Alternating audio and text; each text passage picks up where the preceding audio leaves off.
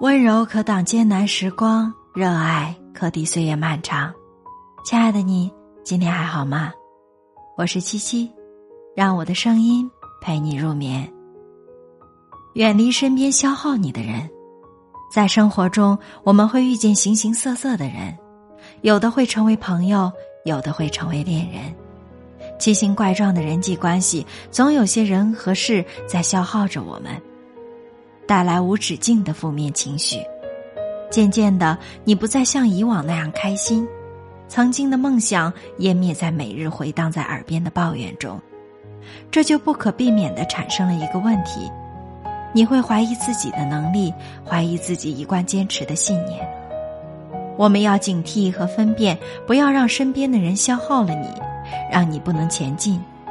这些人正在消耗你，不守承诺的人。倘若做不到，就别去轻易许诺。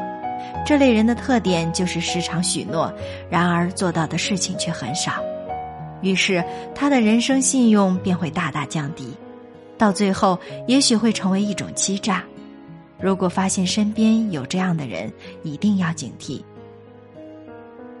不守时间的人，俗话说，浪费别人的时间就等于谋财害命。所以不守时间也意味着浪费别人的时间，与这种人交往的话，不仅把自己的时间浪费掉，还会带来意想不到的麻烦。时常抱怨的人，我们应该看到生活前进的方向，努力前进，而不是自怨自艾，同时还把消极的思想传递给别人。这样的人一遇到困难就停滞不前，巴不得别人帮他一把。本来你是积极向上的，可是如果受这种人的影响，那么你也可能会变成这样的人，所以一定要警惕。斤斤计较的人，凡是斤斤计较的人，看不到远方的大前途，一味把精力放在小事上，比如两个人去吃饭，前提是 A A 制，然后饭吃过后，他多付了五毛钱，最后他说我多付了五毛，你抽空给我吧。如此计较的人，失去了知己，也不会有很大的前途。不会感恩的人，你帮助了他，可他却不以为然，而且还认为是理所应当的。多次的帮助，没有换来一句谢谢的话语。